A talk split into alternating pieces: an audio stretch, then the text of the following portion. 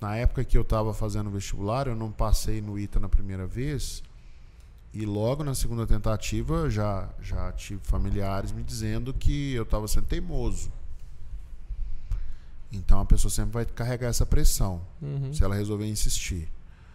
Por outro lado, quem vai colher os frutos da decisão é a pessoa.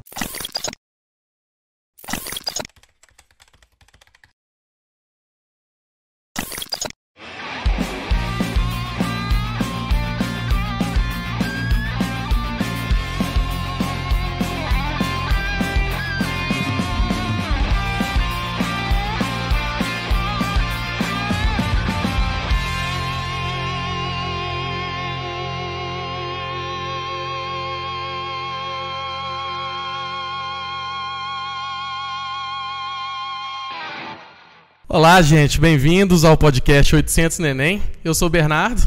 Eu sou o Bruno Lopes. Eu sou Bruno Werneck. Isso aí, aqui a gente discute estratégias para você tirar 800 e conseguir sua aprovação em tempo recorde. Certo, Bruno? Hoje o assunto tá chegando aí o Sisu, né? O resultado do Enem sai agora dia 17. E de- vão, vão começar aí a busca pelas vagas. E aí a gente quer conversar com você hoje um assunto muito delicado, que é a segunda opção. O que eu faço se eu não passar no que eu quero? Né? Se eu vou para a segunda opção, para formar logo, se eu não vou. Nosso assunto hoje vai ser isso. Beleza? É, para começar, a gente queria saber a sua opinião, né? Sobre, sobre a gente conseguir atingir a meta de notas, de curso ou não, né? Porque a segunda opção está ali como uma outra, uma segunda opção, obviamente, certo? E qual é a primeira sensação, assim, que o aluno tem quando ele não consegue atingir a nota dele? É uma sensação de fracasso, certo? Ou então, tipo assim, de frustração. Né? Como lidar com, com, com esse sentimento? Você chegou lá, colocou a nota na sua primeira opção e não deu. O primeiro passo, antes de você tomar uma decisão da sua segunda, é lidar com esse sentimento. Certo? Que dica que você dá? Entendi. É, é uma pergunta complicada, né? Sim, hoje é uma situação complicada, porque é uma situação que eu particularmente nunca vivi, Uhum. né? De ter, de ter, ter uma segunda opção. Eu não tinha essa segunda opção. Todos os vestibulares que eu prestei, eu só tinha uma opção. Na época que eu prestei a USP, dava essa chance de você ter uma segunda opção, mas eu não prestei USP, então não tinha como saber. É, o que, que eu vivi parecido com isso foi na primeira vez que eu tentei o vestibular. Na primeira vez que eu tentei o vestibular, eu sabia que eu estava mal preparado, que a minha chance de passar era muito baixa. Uhum. Então eu fui para minha terceira opção. Eu fui fazer o vestibular para a minha terceira opção, que era. A primeira opção era o ITA. Uhum. A segunda opção era Engenharia de Controle e Automação na UFMG. E a terceira opção era Engenharia Elétrica na UFMG. Eu fui para essa terceira opção com medo de não passar em nenhuma das duas primeiras, né? Tanto é que no primeiro, na primeira vez eu nem tentei o ITA porque eu sabia que não tinha nem chance. E aí eu não passei nem na primeira fase, eu não passei nem na primeira fase da UFMG, que era tipo um pré-ENEM, sabe? Uhum. Ela não era era nível um pouco abaixo das questões do ENEM de matemática, porém com mais tempo para resolver. Questões bem mais objetivas. Então, pode-se dizer que era mais fácil do que o ENEM. Né? Essa frustração assim de não passar nem na sua terceira opção, eu vivi. E posso dizer que não é uma coisa boa. Mesmo quando você é ali adolescente, já tem outras preocupações. Eu, pelo menos, tinha. Tem muita gente que está 100% focado no vestibular desde 16 anos. Né? Eu não estava. Então é difícil para mim falar sobre segunda opção. Mas eu tenho que falar, né? É. Porque muita gente pergunta e a gente precisa se posicionar em relação a isso. Ô Bernardo, na minha visão, assim, depende muito de várias coisas. Por exemplo, depende de o aluno é, tá no prazo que ele determinou para passar no vestibular. Se a pessoa está na terceira ou na quarta tentativa, é mais difícil resistir à tentação da segunda opção. E aí tem segunda opção de curso, segunda opção de faculdade. Segunda opção de curso eu acho que é mais complicado. Segunda opção de faculdade ainda dá para levar. Depende da área que a pessoa escolheu. Por exemplo, se você tem como primeira opção medicina, a segunda opção geralmente é de medicina. E o que eu já vi acontecer foi as pessoas se frustrarem ao longo do caminho. Então, assim, a pessoa, ah, mas eu vou pegar essa segunda opção aqui para eu poder andar mais rápido e terminar mais rápido a faculdade. O que eu já vi acontecer muito foi a pessoa que quer medicina, por exemplo, pega uma segunda opção, odontologia, medicina veterinária, fisioterapia. Depois de dois, três anos de curso, ela já não está aguentando mais, porque aquela era a segunda opção, e ela desiste e volta a tentar medicina. Então, o que é melhor? Você tentar mais uma ou duas vezes, ou você embarcar numa segunda opção e depois desistir depois de dois, três anos? Eu acho que essa segunda escolha é pior. Então, no caso de, que, de quem vai prestar medicina, se fosse uma das minhas filhas me perguntando, eu diria para elas: olha, para ela, tenta mais uma vez. Uhum. Né? Se for a opção do curso. Agora, se for uma opção de faculdade, a minha primeira opção é fazer medicina na Federal de Pernambuco ou na Federal, enfim, na Federal do meu estado. E não deu, mas você conseguiu numa outra federal, a gente teve aluno aqui que a primeira opção era fazer medicina na USP, mas o aluno não conseguiu. Ele conseguiu é, passar em medicina na Federal de Juiz de Fora. A gente sentou com ele e conversou. Falou assim: olha, é medicina, medicina que depende muito mais da pessoa do que da faculdade. É, a Federal de Juiz de Fora é sensacional se eu tivesse no seu lugar, eu consideraria ir pelo menos lá para ver como é que é. Uhum. Ele foi lá, viu como é que era e ficou. Então, a segunda opção de faculdade eu acho complicado, assim, não deve ficar muito preso em primeira opção de faculdade, entendeu? É, isso na medicina. Agora, e se você vai para uma outra área? Se for engenharia. Hum. Engenharia, eu diria que se você conseguir uma segunda opção mais ou menos parecida com a primeira, por exemplo, a ah, minha primeira opção é engenharia é, mecatrônica e eu consegui passar em engenharia eletrônica ou engenharia elétrica, vai. Porque a grade é muito parecida e é muito difícil um engenheiro se formar e trabalhar com engenharia no Brasil, né? Exato. Então não precisa ter essa preocupação, entendeu? Porque a engenharia abre tantas portas, mas tantas portas que não faz tanta diferença a faculdade que você escolheu. Você pode escolher uma é, não faz tanta diferença o curso que você escolheu. A faculdade faz muita diferença, diferente de medicina. Em medicina, a faculdade que você escolhe não é tão relevante assim. Agora, uhum. engenharia faz muita diferença no que você vai conseguir construir depois. Uma pessoa que vem com um diploma de uma federal em engenharia, ela, eu costumo dizer que ela fura fila no processo seletivo cai na mesa do, do RH, cai na mesa do gestor. Se, se pisca ali o diploma de uma federal, ele faz diferença. O gestor olha para aquilo e, e, ele é tentado, entendeu? Uma pergunta que me cometeu aqui. É... é mais por conta da exigência da universidade, a gente que fez engenharia sabe que ela é gigantesca, certo? Ou da qualidade que o curso que a gente já discutiu, né? Se exigência e qualidade estão, andam juntos. Ou se é simplesmente um tabu. Você acredita mesmo que as faculdades de engenharia, as federais, né? Formam bons engenheiros ou pelo menos bons guerreiros para o mercado de trabalho? Então, assim, o, o que eu acredito aqui, aqui, é complicado eu falar, né? É. Porque aí já entra uma, uma outra discussão. Assim, a gente pode até discutir isso. Então, eu vou eu vou, eu vou evitar aqui dar a minha opinião. Eu posso me até aos fatos. Isso, ótimo, excelente. É, mais fácil. Então, assim, para você entrar numa faculdade de engenharia pública, tem um processo seletivo muito rigoroso. Mais rigoroso, em média, do que numa faculdade particular. Uhum. Né? O processo seletivo da pública é mais concorrido. É, quando você está numa faculdade pública, o professor ele não, ele é meio é meio imune a, a, abaixo assinado por causa de qualidade de aula. Uhum. Um professor numa faculdade pública reprova 30, 40% da turma assim, sem perder o sono.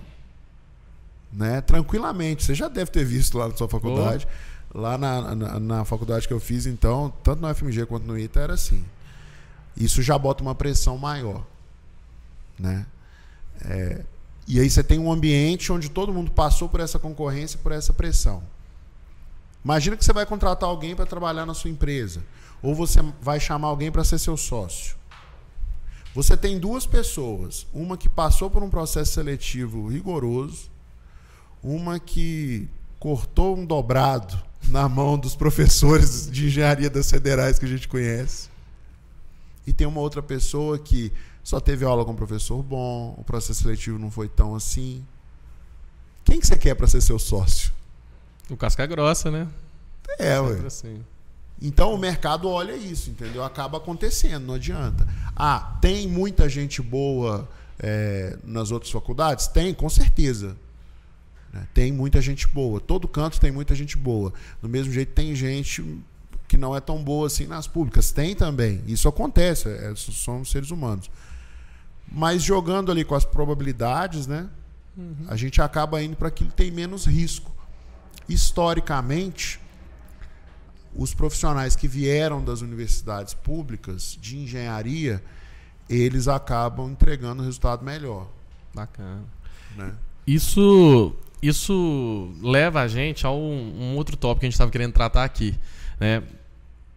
Como que eu vou escolher a minha segunda opção e, consequente, mesmo ela sendo ou de curso ou de faculdade. Né? A gente pode separar em dois. Né?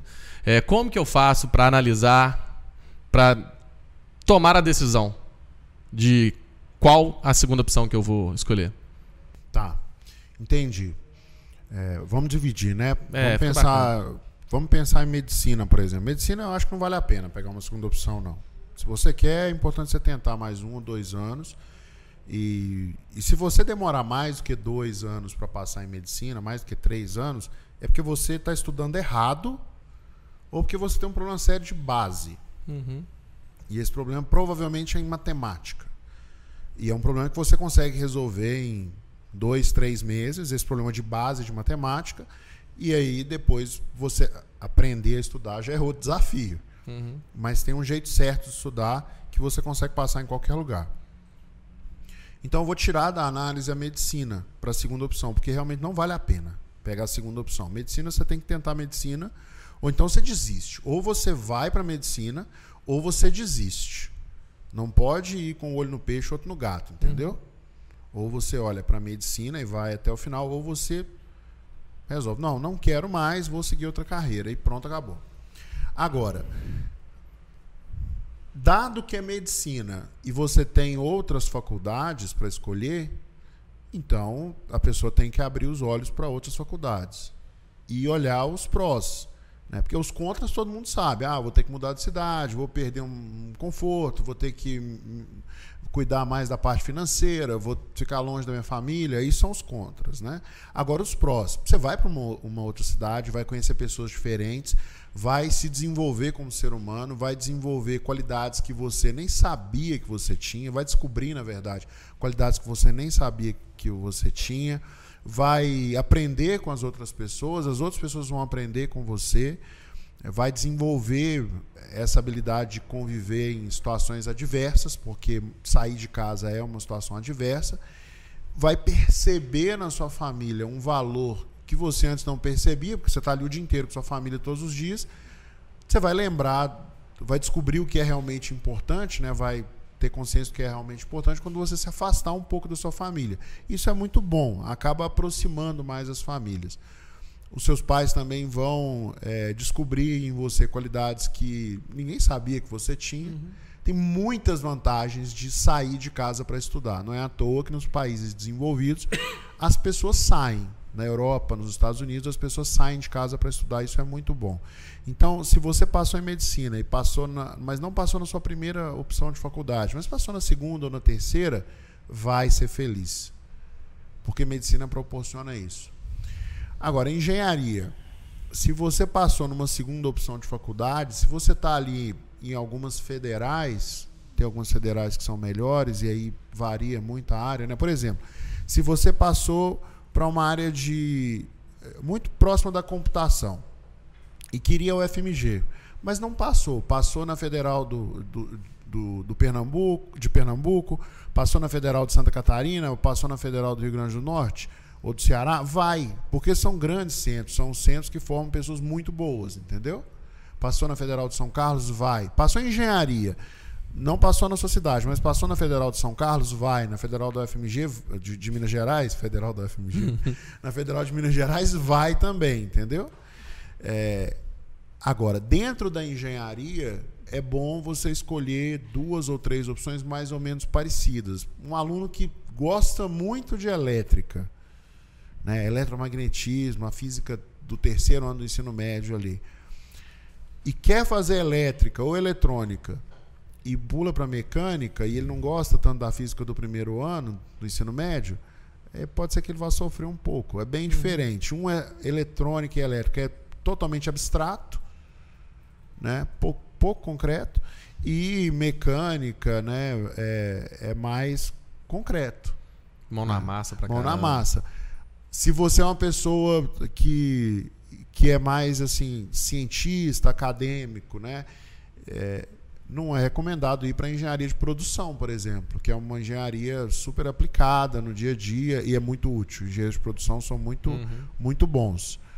Né? Então tem que olhar isso. E um negócio muito importante que a pessoa deve fazer na hora de escolher o curso superior, principalmente se for engenharia, é não olhar para o mercado de trabalho. Como que o mercado de trabalho está agora?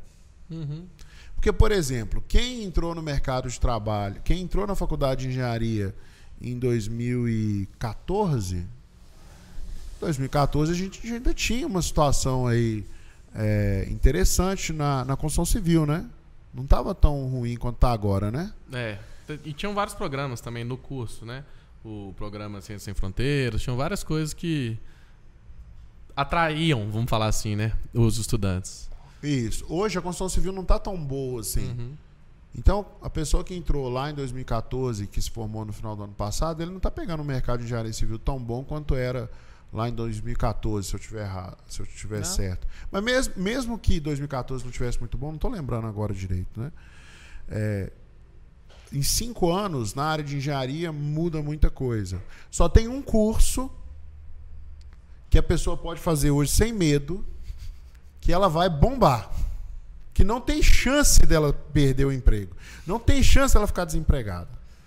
Tem um curso que, se você fizer na faculdade, você vai destruir e você vai tipo, virar chefe do seu patrão. Entendeu? Vai ser uma coisa de louco assim, cara. Esse curso aqui eu se você for bom, então, se você for mais ou menos, você vai ter muito emprego. Mas se você for muito bom, você vai fazer chover, as pessoas vão fazer chover para trabalhar com você. Tem um curso que permite isso. E vai ser assim pelos próximos 10, 20 anos, provavelmente. E que curso que é esse? Engenharia da computação.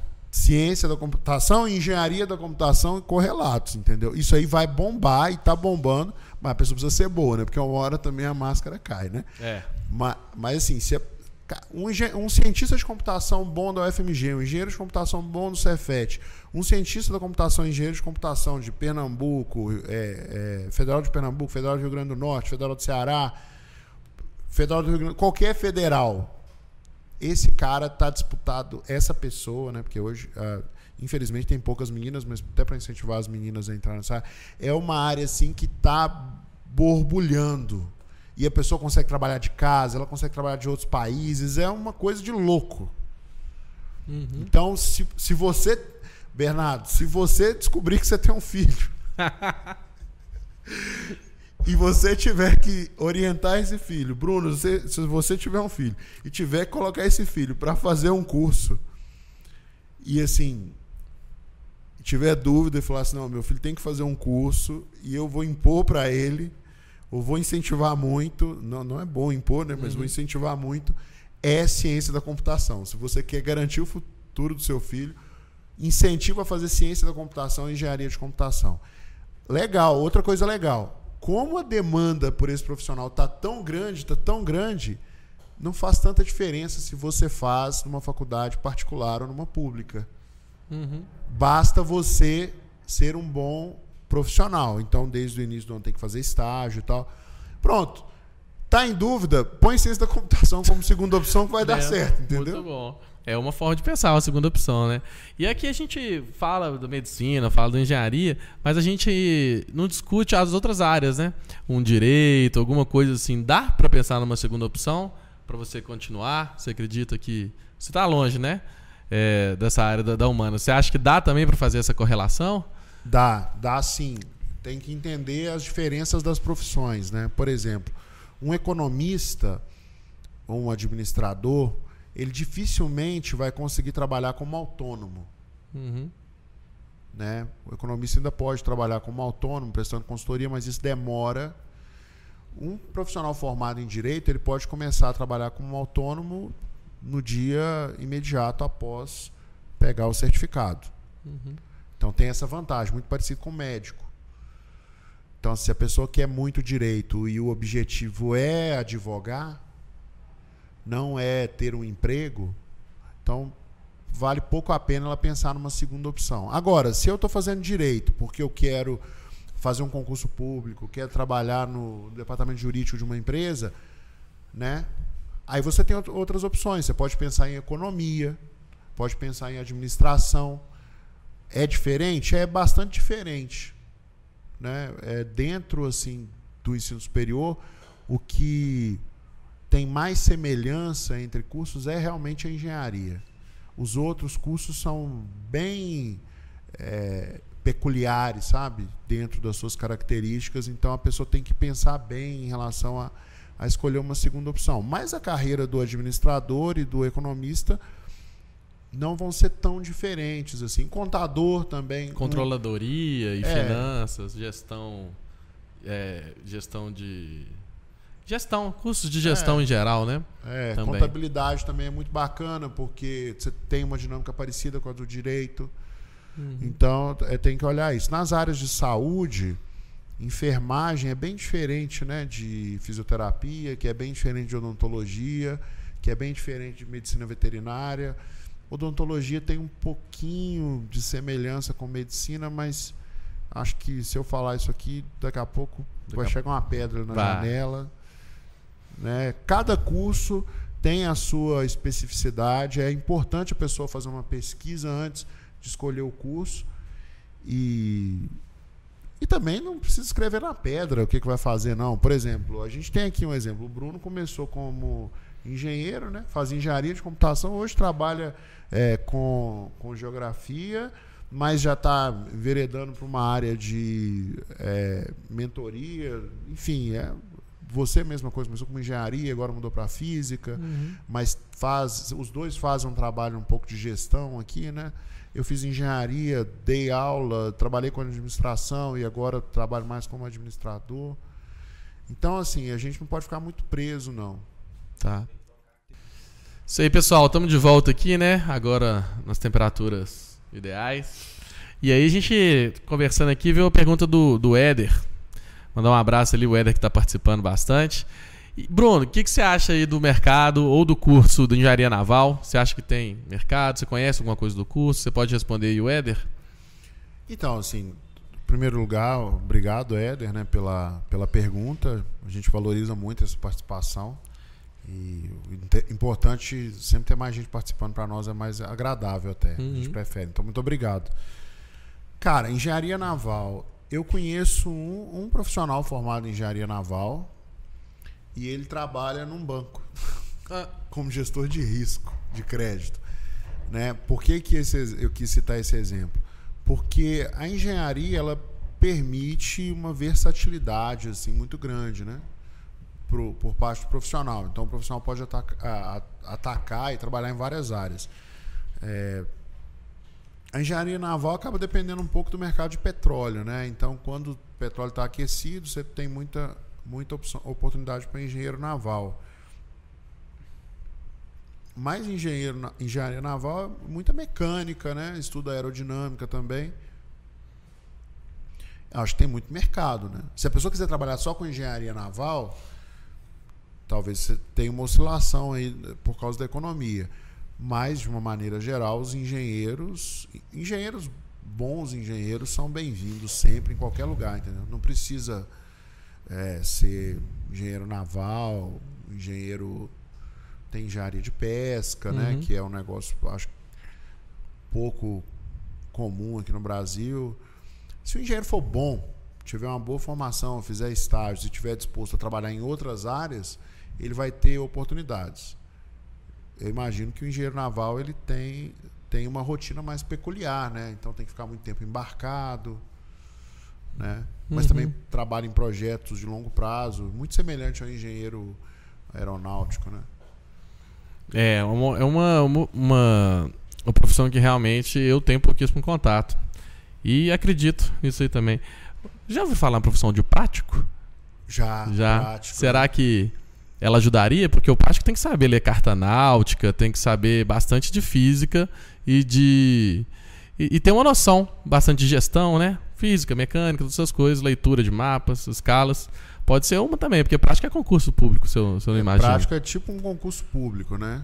É tipo mesmo, né? Porque é, É. cheio dos. Que ele não chega a ser um concurso público, mas também não deixa de ser um concurso público. Então é tipo um concurso público. Eu não sei, eu não sei o que, que o pessoal estuda em engenharia naval, Uhum. mas se, se fosse para eu chutar uma engenharia mais próxima do trabalho do prático, que é um, uma pessoa ali que, que vai num barco menor, o que, que o prático faz? Né? Ele vai num barco menor conduzindo um navio por uma região que o navio que o, o piloto do navio geralmente não conhece, né? o capitão do Uhum. navio geralmente não conhece. Então ele vai conduzindo, é uma região de menor profundidade, então para evitar que o navio fique encalhado. E é uma profissão que exige sacrifício, né? Porque você tem que ficar ali 15 dias embarcado, 20 dias embarcado. Mas é uma profissão que, que ganha muito dinheiro. Muito. Se bobear, acredito que é a profissão, financeiramente falando, que melhor recebe no Brasil hoje. Algum, Tá pode fazer algumas elas. pesquisas, assim, uns top Com 3 aí. certeza. Nó. É tanto no Rio de Janeiro, né? Nós temos muitos pra, muito práticos. Tava conversando disso outro dia. E é realmente uma uma profissão muito bem valorizada Tem financeiramente. três caras que estudaram comigo no ITA, da minha turma, que são práticos. Três? Sério? Não, tem quatro. Tem quatro da minha turma que são práticos. Que sensacional. Dois, um no Espírito Santo, em Vitória, dois na Amazônia, um eu acho que está em Belém, e tem mais gente das turmas que formaram depois de mim como práticos também, tem muita gente. Nenhum, de, nenhum deles. Inclusive, os quatro caras da minha turma que são práticos fizeram engenharia aeronáutica. Aí, ó. Ah, é um Deve concurso, ajudar. Então, É um concurso. Tem um concurso, você faz uma prova, a prova é super difícil, super concorrida. Tem um teste prático também, que você vai num simulador para ver como é que funciona, para fazer alguns testes lá, né, para ver se você aprendeu. E, e é um negócio assim que ah, os caras. Tem uns caras da minha turma que de vez em quando mostram algumas coisas, eles levam vídeo de cinema, né? Uhum, é vida de cinema mesmo. O, e é uma profissão também que você não começa de cara, assim, terminei o curso, fui fazendo. Não. Você vai junto com um prático mais experiente, É. umas 5, 6 vezes, semanas direto com um cara pra poder para poder exercer É, a profissão é. é, sozinho, sem Tem um processo seletivo, né? Tem. É uma profissão bem bem peculiar e, É. e tá até interessante. interessante, porque aí é, tanto faz o curso que você for formar em- na graduação, né? Ensina. Eu acho que é. Eu acho que só exige ensino superior. Não sei direito, mas Uhum. até onde eu sei é só ensino superior que precisa ter. Bacana. E tem Aí- que ter algumas formações lá é, da, da Marinha, né? Assim, a, a gente precisa de carteira, de, de carta de motorista para dirigir, né? Tem a CNH, né? Uhum. Existe um análogo disso para pilotar barco. Assim como existe para O pilotar avião e tal. É tipo um brevet. assim. Deve ser. E a gente batendo papo assim, A nossa terceira pergunta, terceira pergunta principal, né? Porque aqui a gente aparece um milhão de perguntas aqui, outra lá, e aí que é o massa de trocar ideia com vocês dois. Você já falou algumas coisas dessa terceira pergunta, mas eu queria que você categorizasse pra gente quando, se é que foi da forma que eu entendi, quando que vale a pena insistir no curso, na sua primeira opção, e quando vale a pena partir para uma segunda, já, de uma vez. Se é questão do curso, ou se é questão do tempo, da, da sua, do seu desejo de entrar na faculdade logo. Existe certinho essa separada, essas situações? Ô Bernardo, é, na minha visão não existe não. Depende muito da pessoa, do quanto a pessoa está disposta a insistir, né?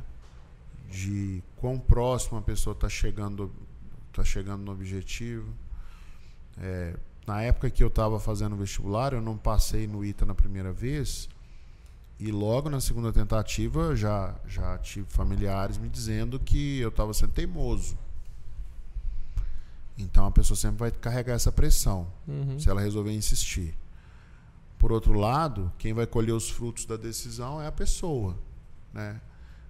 Se eu não tivesse passado, quem ia viver as consequências era eu se eu tiver como, como eu passei, quem viveu as consequências de ter passado fui eu. Então a pessoa precisa é, seguir aquilo que ela quer. O mais importante que eu vejo de tudo nesse processo é uma, é uma coisa que é difícil né, a gente fazer hoje em dia, com tantos estímulos que, que a gente tem recebido, de desvalorização da família. É, o mais importante é reunir com a família, sabe? Uhum. É sentar com os pais, é, abrir o coração, se colocar no lugar de filho, entendeu? É tão, é, é, tão bom você poder, dentro ali da sua família, se colocar na posição de filho, né? Que tem alguém para te dar um suporte, realmente abrir seu coração, entendeu? Chegar para os seus pais e falar assim: olha, eu tô nessa dúvida e ou eu preciso do apoio de vocês para continuar lutando, ou eu preciso de um conselho para saber o que fazer, eu, eu preciso de ajuda. Então, abrir o coração para a família e discutir junto com a família, porque no final das contas, quem quem está disposto mesmo a se sacrificar por nós são os nossos pais. E isso é um negócio assim que a gente pode afirmar com 90% de certeza que os pais estão sempre dispostos a se sacrificar pelos filhos. Então eles vão, em geral, eles vão dar uma opinião, vão se posicionar com bastante altruísmo, entendeu? É, então é importante a pessoa fazer isso. No momento da dificuldade, volta para o seio familiar e toma a decisão ali dentro da família, na mesa do jantar, na mesa do café da manhã, na mesa do almoço, enfim, a oportunidade que você tiver. É, isso dando uma opinião que é a opinião principal, né? Agora, dando, dando uma, um palpite. Um palpite. Se o seu objetivo é engenharia, olhe com carinho as segundas opções não vai, não vai ter tanto problema, entendeu? Não vai ter tanto problema se você quer engenharia elétrica, mas faz engenharia eletrônica. Quer engenharia mecatrônica e faz engenharia elétrica. Quer engenharia da computação e faz ciência da computação. Não vai fazer tanta diferença, não. Mas nos outros cursos é bom, é bom pensar duas vezes antes de buscar uma segunda opção. E independente do cenário, qualquer problema que, que você tiver na vida nessa fase do vestibular, volta para os pais, discute com a família, pede o apoio dos pais, entendeu? Porque no final das contas, você vai comemorar a sua aprovação com seus pais. Quem vai com você no primeiro dia lá fazer as matrículas, fazer a matrícula, levar as documentações, é o pai ou a mãe. Quem vai com você é, na formatura, que você vai querer chamar na formatura, para os lugares de honra, são seus pais, entendeu?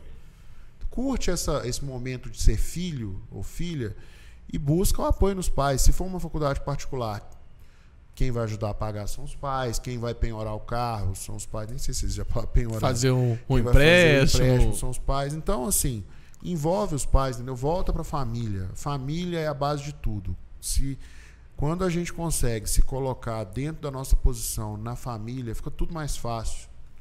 A vida flui muito mais naturalmente. Entendi. Isso leva para uma forma de pensar, né? Totalmente diferente na hora de você se preparar nos estudos, né? Ou então até mesmo agora chegando no SISU, de como você vai encarar ali o SISU, o processo seletivo, o que estudar, onde estudar, né? E o que deu.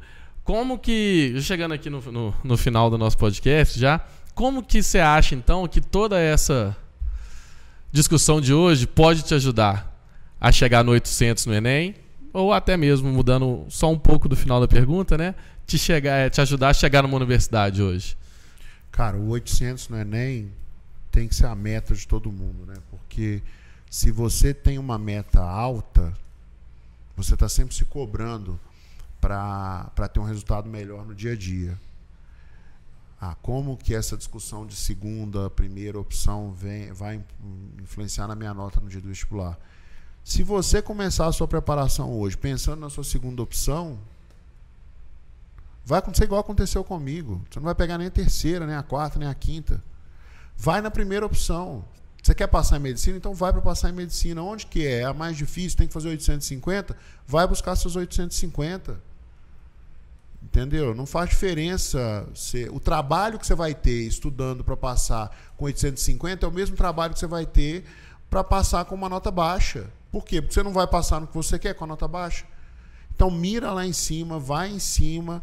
É, e se, se a pessoa fica pensando assim, ah, eu tenho uma segunda opção, o dia que o desânimo bate, a pessoa pensa, ah, eu tenho a segunda opção, né? Não preciso melhorar tanto não. Agora, aquela pessoa que está buscando a primeira opção, que está buscando os 800 no Enem, ela fala assim, poxa, eu tenho que tirar mais de 800 no Enem. O que que eu fiz ontem que eu posso fazer melhor hoje? Que que eu vou fazer hoje que vai ser melhor do que o que eu fiz ontem? E a pessoa vai se desafiando e vai melhorando, melhorando, melhorando, entendeu? Então Uhum. faz toda a diferença. Se você só tem uma opção, que é a primeira, então vai nessa opção. Porque se você garante a primeira, você garante as outras. Agora, se você vai buscando ali a segunda, a chance é que você não vai garantir nem a quinta. Se é que é possível, né?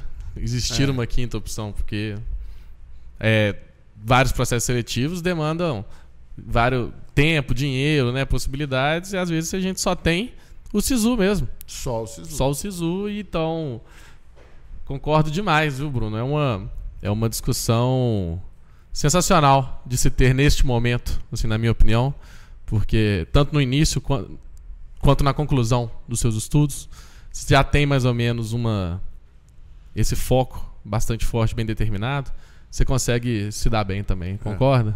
Concordo, tem que focar desde o início. Então tá bom. É, ô Bruno, deixa eu te perguntar. é, como que você é, organizaria isso tudo que você falou aqui hoje para o aluno que vai ter dia 21 agora de janeiro, né, vai fazer a inscrição dele no SISU, vai selecionar a primeira opção, focar nela e colocar na segunda. É, passa os quatro passos, cinco passos para ele tomar essa decisão. Eu imagino que a primeira aí seja relacionada à família, né? É, o primeiro, o, o, o mais importante é a família, né? Uhum. Só que, é- como é o mais importante, você tem que chegar preparado. Então, o primeiro passo é o aluno listar a primeira opção dele. E dentro da primeira opção, pode ter mais de uma opção. Então, por exemplo, para um aluno talvez não faça diferença fazer medicina na UFMG, na Federal de Fora e, e em Ouro Preto, que são muito próximos. Então, monta ali a lista. Primeira coisa, monta a sua lista de primeiras opções. Isso aqui, para mim, tanto faz qualquer uma delas e nessa mesma e aí na linha de baixo você coloca as suas segundas opções. Esse é o primeiro passo. O segundo passo é saber o que foi necessário no ano anterior. Porque não vai mudar muito. Então assim, ah, para eu ter essas opções aqui, quanto que eu precisaria ter tirado no ano passado? Vai ser mais ou menos isso esse ano. Então faz um, um teste do passado. ver onde que você se encaixa. Se você se encaixar, aí beleza, tá no caminho. Se você não se encaixa do jeito que você gostaria, tenta reorganizar. Se não deu, aí você chega para sua família e fala assim: olha, baseado no que aconteceu ano passado, eu acredito que o meu resultado vai me proporcionar essas opções. O que, que vocês acham? Gostaria de ouvir a opinião de vocês. Para os pais, né? né? Hum, é. Família não é o amigo que está na rua, não, é pai e mãe. Uhum. Entendeu? É, às vezes avó, pessoa que foi criada pelos avós. Abre ali e, e o mais importante, começa a, testar no primeiro dia. Então, esses seriam os passos. Primeiro, monta a sua lista de primeiras e segundas opções. Depois, compara com o resultado do ano anterior. Diante dessa comparação, vai para o terceiro passo, que é discutir com a família, abrir para a família. E, cara, se você conseguir, é, isso aí depende da rotina de cada um, né?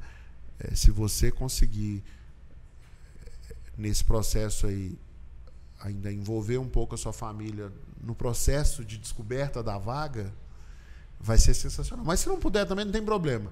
Começa a testar do primeiro dia. Primeiro passo, monta sua lista de primeiras e segundas opções. Segundo passo, confere com o que aconteceu no ano anterior. Diante disso, abre o cenário e discute com a família. E aí o quarto passo, vai lá e, e começa a testar desde o primeiro dia que vai ser possível, entendeu? E, a, e apertou não precisa ter medo de pedir a ajuda do pai e da mãe, entendeu? Deu desespero, vai chorar no colo da mãe, vai comemorar no colo da mãe, vai chorar no colo do pai, vai comemorar no colo do pai, porque vai dar tudo certo, entendeu? E no final tudo dá certo. Se não foi dessa vez, vê o que você poderia ter feito diferente e faz para passar na próxima. Excelente. Né? É por aí mesmo, E né? aí, Bernardo? É aquela pergunta final pro. É pro isso. Bruno. A nossa pergunta final foi quase que duas juntas, né? É. Então, acredito sim é, que foi um papo extremamente enriquecedor quando a gente mexe ali no, no back-end pra gente chegar nessa trem. Agradecer a todos aqui. Valeu, Bruno. Valeu, Bruno. Obrigado. E quinta-feira, é, terça-feira, desculpa. Tamo aí de volta, beleza? Um abraço. Valeu, gente.